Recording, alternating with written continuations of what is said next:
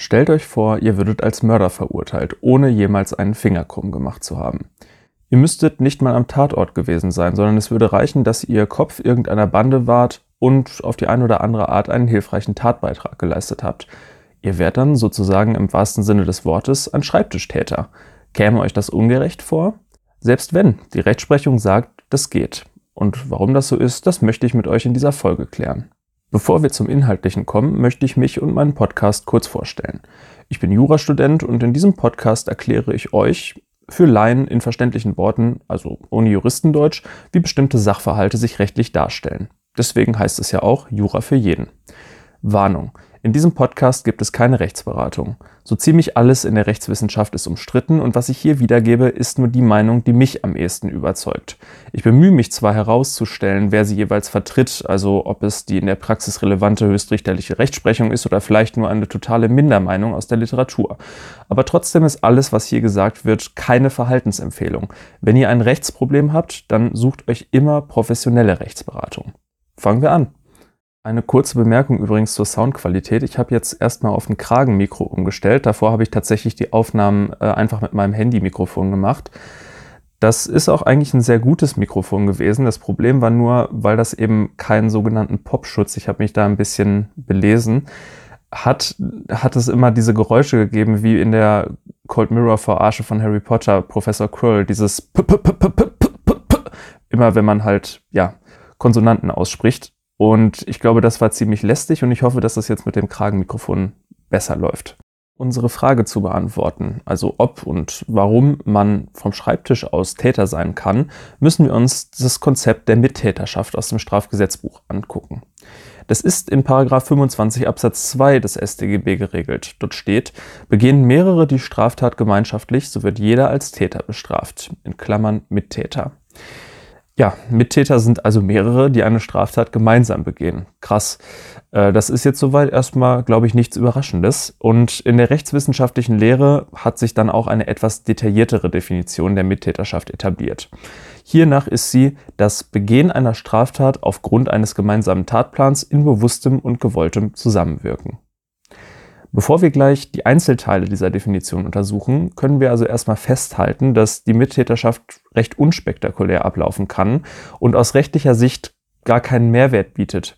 Also wenn mehrere eine Straftat zusammen begehen und dabei jeder für sich schon jedes Tatbestandsmerkmal selbst verwirklicht, dann braucht man dieses Konstrukt eigentlich gar nicht.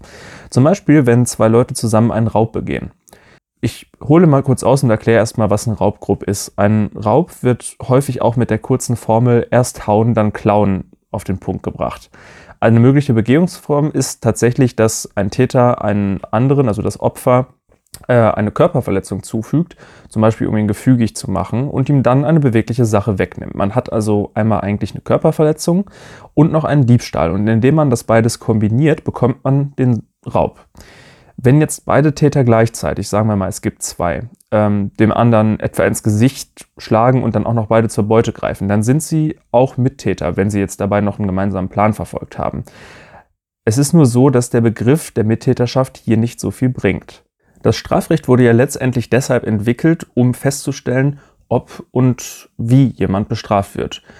Und hier könnte man jetzt einfach jeden einzeln wegen Raubes verurteilen. Es macht überhaupt keinen Unterschied, ob die beiden Mittäter waren. Gut, es gibt bestimmte Delikte, da ist zum Beispiel die Begehung in einer Bande ein Problem beziehungsweise ein strafschärfendes Merkmal, aber Soweit brauchen wir jetzt hier für den Raub zumindest erstmal nicht zu gehen. Wenn es einfach nur um zwei Leute geht, die sich jetzt zum Beispiel nur einmal verabredet haben, komm, wir machen das zusammen. Dann sind die keine Bande. Und dann ist es völlig wurscht für den Richter, ob die das jetzt zusammen gemacht haben oder jeder einzeln. Es kann aber eben auch ganz anders sein und das ist ja auch realistischer. Also das, was ich gerade beschrieben habe, zwei Leute gehen irgendwo rein und hauen gleichzeitig irgendwem ins Gesicht und fassen dann das Beutestück gleichzeitig an und tragen das dann so wie so eine Truhe in einem Piratenfilm, ist ja irgendwie nicht so der Fall, den man sich üblicherweise vorstellt. Ähm, es kann nämlich also eben viel realistischer so ablaufen, dass zum Beispiel bei einem Bankraub einer in die Luft ballert oder jemanden K.O. schlägt und ein anderer hält dann sozusagen den Sack auf und lässt sich da die Geldscheine reinfüllen. In diesem Fall verwirklicht nicht jeder für sich alle Tatbestandsmerkmale des Raubes, also das Hauen und das Klauen. Ähm, das machen hier verschiedene Personen. Das heißt, einer begeht quasi die Körperverletzung und ein anderer den Diebstahl. Aber trotzdem ist es jetzt wichtig, ob man die beiden wegen Raubes verurteilen kann oder jeweils gesondert wegen dem, was sie selber gemacht haben. Das ist deshalb wichtig, weil Raub im Strafgesetzbuch einen höheren Strafrahmen bekommen hat als Diebstahl und Körperverletzung. Das heißt, der Richter muss es jetzt einfach wissen. Allein aus dem alltäglichen Sprachgebrauch wird vielen klar sein, dass die beiden jetzt trotzdem Räuber sind. Die sind halt Bankräuber. So läuft ja ein Bankraub üblicherweise ab, aber rechtlich kann man sich jetzt schwer auf den allgemeinen Sprachgebrauch stützen. Deswegen möchte ich jetzt einmal erklären, was es mit diesem Regime der Mittäterschaft auf sich hat und warum das häufig doch sehr relevant ist. Das Regime der Mittäterschaft im Strafrecht ermöglicht es nämlich, Tätern Tathandlungen anderer Täter zuzurechnen, also ihrer Mittäter. Das bedeutet, rechtlich wird jetzt hier in unserem Beispiel derjenige, der geschossen hat, so gestellt, als habe er selbst auch einen Diebstahl an den Scheinen begangen. Andersrum, derjenige, der sich die Scheine in den Sack füllen lässt, wird so behandelt, als hätte er selber auch geschossen. Das bedeutet deshalb, weil eben die Tatbeiträge gegenseitig zugerechnet werden, sind beide am Ende Räuber. Und was sind jetzt hier für die Voraussetzungen? Zunächst muss ein gemeinsamer Tatplan vorliegen, das heißt der Entschluss, ein bestimmtes Delikt gemeinschaftlich und arbeitsteilig zu verwirklichen. Es muss hierfür wirklich eine konkrete Absprache geben. Wenn das nicht der Fall ist, also zwei Leute parallel nebeneinander etwas machen, dann sind sie nicht mit, sondern sogenannte Nebentäter. Das bedeutet aber eben auch, dass Tatbeiträge der Einzelnen sich nicht gegenseitig zurechenbar sind. Das heißt also, jeder muss jedes Tatbestandsmerkmal selber erfüllen, sonst ist er nicht Täter. Haben wir jetzt einen solchen Tatplan? Es kann ja ein ganz einfacher Tatplan sein, zum Beispiel eben, komm, wir rauben zusammen das Ding aus dann ähm, muss basierend auf diesem Tatplan ein sogenannter täterschaftlicher Tatbeitrag erbracht worden sein, und zwar von jedem, der am Ende auch Täter sein soll. In diesem Prüfungspunkt gilt es vor allem, Täter von Teilnehmern abzugrenzen. Anders als Täter haben Teilnehmer nur eine untergeordnete Rolle bei der Tatbegehung. Sie sind dann entweder Beihilfeleistende oder Anstifter. Das heißt, wer Beihilfe leistet oder anstiftet, der ist nicht Täter, der ist Teilnehmer. Aber wie stellt man das jetzt genau fest? Früher gab es eine Theorie, nach der reichte es tatsächlich, äh, wenn man mit sogenanntem Täterwillen irgendeine Handlung vollzogen hat. Täterwille wurde damals lateinisch auch Animus Auctoris genannt. Das nur, falls ihr das mal wirklich irgendwo hören solltet, dann wisst ihr jetzt, was das ist. Diese Theorie ist aber auch veraltet und wird nicht mehr vertreten. Es war also tatsächlich so, dass jemand, der eine Tat als eigene wollte, auch zum Täter wurde, egal wie umfangreich seine Handlung jetzt wirklich war. Diese Theorie kommt aus dem sogenannten Badewannenfall, der damals vorm Reichsgericht verhandelt wurde. Dort war es so, dass eine Frau ein uneheliches Kind bekommen hatte und dieses töten wollte, um der damit verbundenen Schande zu entgehen. Das war damals halt eine Zeit, wo man tatsächlich als jemand, der unehelich ein Kind bekommen hat, so ziemlich gesellschaftlich geächtet war und vor allem das Kind hatte es als sogenannter Bastard nicht wirklich leicht. Da sie sich selber natürlich, wie man sich denken kann, nicht dazu überwinden konnte, ihr Kind umzubringen, hat ihre Schwester ihr diesen Gefallen getan und das Kind in einer Badewanne ertränkt. Jetzt war die Frage, wie ist diese Schwester strafbar? Und tatsächlich hat das Reichsgericht in letzter Instanz das Urteil über diese Schwester, das war eigentlich Mord, aufgehoben. Man hat damals gesagt, die Schwester wollte diese Tat nie als eigene, sondern sie hat es nur im Interesse der Schwester, also ihrer Schwester wiederum, der Mutter des Babys gemacht. Sie war deshalb nur wegen der Beihilfe strafbar war also Teilnehmerin und nicht Täterin. Man hat damals wie heute gemunkelt, dass das letztendlich kein, sagen wir mal, rechtswissenschaftlich korrektes Urteil war, sondern eigentlich eher ein dahingeschwurbeltes Urteil war, weil man Mitleid mit dieser Frau hatte. Aber trotzdem galt diese Theorie ziemlich lange und hat dominiert. Sie wurde mittlerweile, wie gesagt, sozusagen aberkannt äh, und heute wird das etwas anders gesehen. Heute ist es nämlich so, dass die Rechtsprechung die sogenannte eingeschränkt subjektive Theorie vertritt. Das andere war sozusagen die rein subjektive Theorie, also es ging wirklich nur ums Subjektive, um den Täterwillen. Jetzt ist es so, dass Täter ist, wer objektiv einen Tatbestandsverwirklichung fördernden Beitrag leistet und subjektiv Täterwillen hatte. Es ändert sich also erstmal nicht allzu viel vordergründig, jemand muss aber immerhin irgendwas getan haben, was die Tatverwirklichung fördert. Das ist allerdings bei Beihilfeleistenden genau das Gleiche. Also so alleine kommen wir nicht wirklich weiter. Also zum Beispiel, wenn ich jetzt jemandem eine Waffe besorge, dann bin ich in aller Regel jemand, der nur Beihilfe leistet. Zu dem, was auch immer der andere dann tut mit der Waffe. Kann im Einzelfall auch anders sein, aber sagen wir jetzt mal, derjenige wäre auch anders an eine Waffe rangekommen und so. Ich habe es ihm nur ein bisschen leichter gemacht. Dann bin ich erstmal Beihelfer zum zum Beispiel Totschlag oder Mord.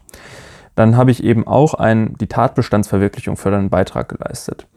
Hier wollen wir aber wissen, ob jemand Täter und nicht Teilnehmer ist. Deswegen kommt eben noch hinzu, dass derjenige subjektiv Täterwillen haben musste. Auch das kennen wir eigentlich von gerade schon. Aber jetzt wird der Täterwille etwas anders ermittelt. Und zwar wird er vorrangig nicht mehr an subjektiven, sondern an objektiven Kriterien ermittelt. Und das sind folgende. Zunächst einmal wird auf den Grad des Interesses am Taterfolg abgestellt. Das ist in der Tat ein subjektives Kriterium. Man fragt einfach, was hätte derjenige davon, wenn die Tat wirklich erfolgreich verläuft. Beispielsweise, hm, wenn ich ein Auftragsmörder bin, dann habe ich ein Interesse daran, dass mein Opfer stirbt, denn sonst kriege ich meine Bezahlung nicht. Das nächste Kriterium ist der Umfang der Tatbeteiligung. Das ist schon ein rein objektives Kriterium. Das heißt, wirklich nur ganz am Rande mit, beziehungsweise zeitlich nur sehr kurz, oder bin ich irgendwie von vorne bis hinten dabei oder zumindest in der entscheidenden Phase. Das wichtigste Kriterium ist aber das der sogenannten Tatherrschaft. Was das genau bedeutet, erkläre ich sofort, aber dieser Punkt ist ganz entscheidend, denn dadurch besteht jetzt zwischen Rechtsprechung und der Literatur kaum noch ein Unterschied. In der Literatur herrscht nämlich die sogenannte Tatherrschaftslehre vor. Die stellt, das kann man sich ja irgendwie am Namen denken, zur Frage, ob jemand Täter ist, auf die Frage ab, ob derjenige Tatherrschaft handelte. Und die Rechtsprechung macht das letztendlich auch, weil das der wichtigste Punkt ist, um den Täterwillen zu ermitteln. Das heißt, die erklären ein subjektives Merkmal letztlich anhand eines objektiven Kriteriums. Ist nicht das einzige Kriterium, ist aber ganz wichtig geworden und deswegen ist die Diskrepanz zwischen Rechtsprechung und Literatur hier sehr klein geworden. Was sagt denn jetzt die Tatherrschaftslehre? Denn wenn ich das erkläre, dann wisst ihr auch, was der letzte Punkt in der Rechtsprechung sozusagen ist.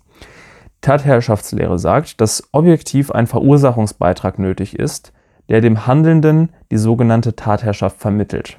Tatherrschaft hat hiernach, wer als Zentralgestalt des Geschehens nach seinem Willen die Verwirklichung eines Tatbestandes ablaufen lassen oder verhindern kann. Oder auch kurz, wer den tatbestandsmäßigen Geschehensablauf in den Händen hält. Um mal ein Beispiel zu nennen, kann man zum Beispiel das Schmierestehen bei einem Einbruch nennen. Es kommt hier auf den Einzelfall an, ob jemand Tatherrschaft hat, der nur Schmiere steht. Ist es zum Beispiel so, dass das Schmierestehen völlig unabdingbar ist, weil zum Beispiel auch jemand, der eventuell früher nach Hause kommt, abgelenkt werden muss und das macht der Schmierestehende dann auch, dann hat der, der eigentlich bloß Schmiere steht und gar nicht selber im Haus ist, trotzdem eine Tatherrschaft am Diebstahl, also an der Wegnahme der beweglichen Sache, um die es da gerade geht. Denn sein Komplize ist darauf angewiesen, dass derjenige das macht. Wenn zum Beispiel der andere sonst früher nach Hause käme und ihn erwischen würde oder ihn vielleicht sogar hindern würde, die Sache wegzunehmen, dann hat auch der, der Schmiere steht, das Geschehen zentral in der Hand. Ist das Schmierestehen Gehen nur wichtig, weil der eigentliche Täter sich so irgendwie ein bisschen sicherer fühlt und notfalls wäre er auch gerne gewarnt, damit er wegrennen kann, dann ist das eigentlich eher eine Hilfstätigkeit. Es kommt, wie gesagt, immer auf den Einzelfall an, aber dann hat man eher keine Tatherrschaft als Schmierestehender. Nochmal, wie gesagt, ob man Tatherrschaft hat oder nicht, ist auch für die Rechtsprechung inzwischen ganz wichtig. Von dieser Tatherrschaftslehre wiederum gibt es jetzt zwei Unterformen und jetzt wird es langsam auch interessant für unsere eigentliche Frage, kann man vom Schreibtisch aus einen Mord begehen? Und zwar gibt es einmal die strenge Tatherrschaftslehre und die Lehre von der funktionellen Tatherrschaft. Die strenge Tatherrschaftslehre ist auf den ersten Blick etwas logischer und die besagt, erforderlich ist ein Tatbeitrag im Ausführungsstadium, denn nur im Vorbereitungsstadium kann man keine Tatherrschaft besitzen. Wenn ihr jetzt nicht genau wisst, was Vorbereitungs- und Ausführungsstadium sind, dann hört euch am besten mal Folge 3 an. Ich kann das hier nicht ausführlich machen, aber ich mache es jetzt einfach mal kurz. Die Ausführungsphase ist die Phase, in der der Versuch bereits begonnen hat. Beim Bankraub ist zum Beispiel die Vorbereitungsphase das Beschaffen von Waffen oder einem Fluchtfahrzeug. Der Versuch hingegen und somit die Ausführungsphase beginnt spätestens, wenn ein Täter zum ersten Mal in die Luft ballert oder irgendwelche Drohungen ausspricht. Nach der Lehre von der funktionellen Tatherrschaft ist es so, und das ist übrigens überraschenderweise vielleicht für einige die Meinung, die die Rechtsprechung vertritt, genügt auch ein Tatbeitrag im Vorbereitungsstadium, wenn dieser so bedeutsam ist, dass die fehlende Mitwirkung bei der Ausübung durch das Gewicht des Beitrags insgesamt in der Gesamtorganisation ausgeglichen wird. Heißt also, nach der Rechtsprechung reicht tatsächlich auch ein Tatbeitrag im Vorbereitungsstadium aus. Man kann trotzdem Tatherrschaft haben. Und das sind so die Punkte, wo sich heute Literatur und Rechtsprechung vor allem noch reiben. Die vertreten zwar einerseits komplett andere Theorien, das heißt, die Rechtsprechung sagt von sich selber nicht, ich vertrete die Tatherrschaftslehre und zwar in einer abgemilderten Form sozusagen oder mit weniger strengen Anforderungen an die Tatherrschaft, sondern die sagen eigentlich, wir vertreten diese eingeschränkt subjektive Theorie. Im Kern, weil aber eben die Tatherrschaft für die als ganz wesentliches Auslegungsmerkmal dient, läuft es darauf hinaus, dass vor allem wichtig ist, wie die beiden das Merkmal der Tatherrschaft verstehen. Also ob man das entweder streng versteht oder eben ein bisschen weniger streng. Welcher Theorie also man insgesamt folgt, das Merkmal der Tatherrschaft ist wichtig, egal ob man Rechtsprechung oder Literatur ist. Mit diesem noch recht theoretischen Wissen können wir uns jetzt unserer Frage widmen. Kann man zum Mörder werden, wenn man nur am Schreibtisch sitzt? Hierzu stellt ihr euch am besten mal folgenden Fall vor. Geplant ist ein Einbruch in ein Museum. Die Einbrecherbande besteht aus drei Köpfen. Im Hintergrund ist sozusagen der Chef der Bande. Im Vordergrund gibt es zwei Muskelpakete und die kümmern sich quasi ums Grobe bzw. die eigentliche Ausführung der Tat. Der Chef sitzt nur am Schreibtisch und die beiden Brecher brechen erstmal die Tür des Museums auf und auch die entsprechende Vitrine, wo sich jetzt die Kronjuwelen drin befinden. Auf dem Weg ins Museum mussten die zwei Wachen unschädlich machen. Eigentlich wollten sie die bloß bewusstlos schlagen, aber eine von den beiden ist relativ zäh und den beiden Muskelpaketen dauert es zu lange. Außerdem haben sie Angst, dass sie sonst eben ihren Plan nicht in die Tat umsetzen können. Deswegen erschießen sie die Wache kurzerhand. Das war auch unter den dreien so abgesprochen. Versucht mal kein Blut zu vergießen, aber wenn es nicht anders geht, dann wird's halt gemacht. Der Bandenchef selber ist wie gesagt gar nicht am Tatort, sondern der hat vorher vom Schreibtisch aus sozusagen einen Plan vom Museum besorgt und die ganzen Sicherungsvorrichtungen so dokumentiert, auch vielleicht die Patrouillerouten der Wachen und so weiter. Und jetzt fragen wir uns, kann dieser Bandenchef jetzt wegen Mordes strafbar sein? Wir können jetzt erstmal feststellen, bei den Muskelpaketen ist das relativ unproblematisch der Fall. Wir müssen jetzt gar nicht über den Raub sprechen, den die beiden dann auch noch begangen haben. Ähm, sie haben erstmal einen Totschlag begangen, weil sie eben einen Menschen vorsätzlich und zurechenbar getötet haben. Und zusätzlich wollten die beiden ja unbedingt an die Juwelen und deswegen töteten sie aus dem Grund äh, der Habgier, was ein Mordmerkmal ist und deshalb sind sie Mörder. Wenn ihr dazu nochmal mehr hören wollt, ausführlicher, was das genau ist, dann hört euch jetzt Folge 2 an. Wie ist das jetzt aber mit unserem Bandenchef, der quasi an niemanden Hand angelegt hat? kann der jetzt Mörder sein, ohne dass er je einen Finger gerührt hat? Gehen wir das jetzt mal Theorie für Theorie durch. Nach der streng subjektiven Theorie, die nicht mehr vertreten wird, käme es allein auf die innere Einstellung zur Tat an. Wir werden das jetzt nicht weiter breit treten, denn diese Theorie wird einfach nicht mehr vertreten. Ich wollte es jetzt nur noch einmal erwähnt haben. Wichtiger ist die eingeschränkt subjektive Theorie. Einen die Tatbestandsverwirklichung fördernden Beitrag haben wir, denn Plan vom Museum und das Auskundschaften werden den beiden Brechern im Vordergrund irgendwie die Tat leichter gemacht haben. Wir sind jetzt also quasi schon mal an dem Punkt, abseits der subjektiven Elemente, dass unser Bandenchef zumindest Beihilfe zum äh, Mord auch geleistet hat. Insbesondere dann jedenfalls, wenn er irgendwie dafür gesorgt hat, durch die Auskundschaftung der Patrouillerouten, dass es überhaupt möglich war, die Waffen, äh, Wachen zu erledigen. Das setzen wir jetzt einfach mal voraus. Jetzt müssen wir aber noch drüber sprechen, ob der auch mit Täterwillen gehandelt hat, denn das ist nach der Rechtsprechung recht äh, ja, entscheidend. Und da gab es ja die genannten Kriterien. Kommen wir erstmal zum Grad des Interesses am Taterfolg. Hier kommt es darauf an, ob der Bandenkopf etwas davon hätte, wenn die Tat erfolgreich verläuft. Das ist bei realistischer Betrachtung sicher der Fall, denn er bekommt einen Beuteanteil und der ist vielleicht ja sogar höher als die von den beiden ja, Grobianen im Vordergrund. Der Umfang der Tatbeteiligung, hm, ja, wird man sagen, zumindest die Vorbereitung war ja mehr oder weniger umfangreich. Also zumindest wenn das Beschaffen dieser Pläne und so weiter und so fort jetzt nicht eine Sache war, die man irgendwie in einer Sekunde auf Google erledigen kann, jetzt zum Beispiel irgendwie so ein einfach nur die, die Feuerschutzkarte da von der Webseite des Museums ausgedruckt hat, dann ist das wahrscheinlich doch eher umfangreich. Wir müssen uns aber auch gar nicht so sehr damit aufhalten, denn wie schon gesagt, ist vor allem die Tatherrschaft entscheidend. Ja, und wie ist das jetzt?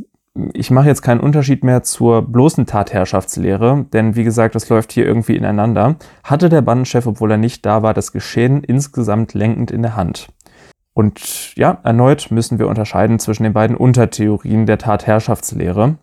Nach der strengen Tatherrschaftslehre konnte der Chef das Geschehen überhaupt nur dann lenkend in der Hand halten, wenn er eben nicht nur im Vorbereitungsstadium mitgewirkt hat. Ich hatte ja gerade gesagt, er saß eigentlich am Schreibtisch. Das heißt, er hat irgendwie nicht wirklich dort am Tatort mitgewirkt, sondern nur diese Pläne besorgt.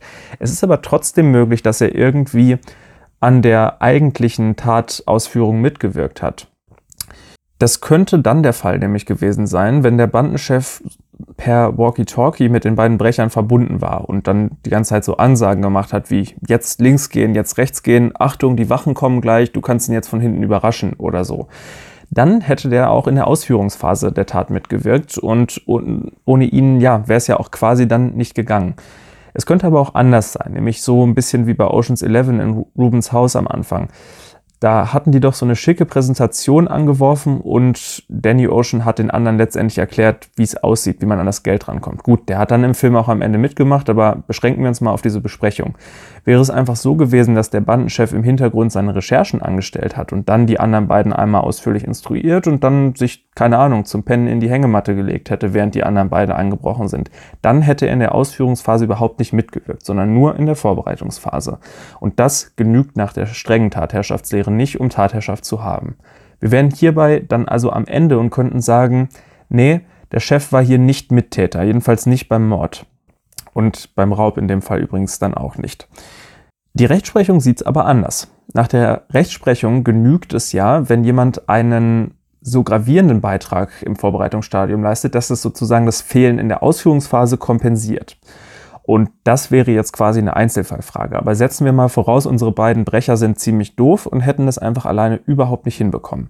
Die Wachen waren auch sehr gut geschult und nur aufgrund der Genialität unseres Bandenkopfes war es überhaupt möglich, äh, dass die die überwältigen, weil die eben so diese Laufroute geplant hatten und dann äh, ja irgendwie davon ausgehen konnten, wenn wir uns jetzt hier hinter dieser Säule verstecken, dann können wir im entscheidenden Moment zuschlagen und die beiden mehr oder weniger kampfunfähig machen, bevor sie sich wehren können. Zumindest dann wäre es so, dass dieser Beitrag so essentiell gewesen wäre, weil an dem letztendlich ja auch alles ähm, gehangen hat, dass man sagen kann, jo, der Bandenchef hatte tatsächlich Tatherrschaft. Und das bedeutet, er ist Täter und den gemeinsamen Tatplan, das also diesen anderen Punkt außer dem täterschaftlichen Tatbeitrag, den gibt es ja dann sowieso. Das bedeutet also, der Bandenchef ist Mittäter. Und alles, was die beiden Brecher gemacht haben, wird dem auch zugerechnet. Bedeutet im Klartext, er ist Mörder. Obwohl er nur am Schreibtisch gesessen hat und obwohl er die Wachen nie persönlich gesehen hat oder überhaupt einmal dieses besagte Museum von innen gesehen hat. Er ist einfach Schreibtischtäter sozusagen. Fassen wir also nochmal zusammen. Das Institut der Mittäterschaft ermöglicht es, dass Mittätern, wenn sie denn welche sind, Tatbeiträge gegenseitig zugerechnet werden. Das heißt, sie werden auch für Handlungen bestraft, die sie nicht selber durch ihre eigenen Hände vollführt haben. Das kann tatsächlich im Extremfall auch dazu führen, dass jemand, der sozusagen nie irgendwo Hand angelegt hat, sondern nur eher gedacht und instruiert hat, auch zum Täter einer Tat wird, für die man eigentlich physisch hätte tätig werden müssen. Das Institut der Mittäterschaft setzt voraus, dass man einen gemeinsamen Tatplan hat und dass man einen Tatbeitrag leistet, der einen dann eben auch zum Täter macht. Und dieser Tatbeitrag sollte dann oder muss auf dem Tatplan basieren. Damit sind wir am Ende dieses Themas.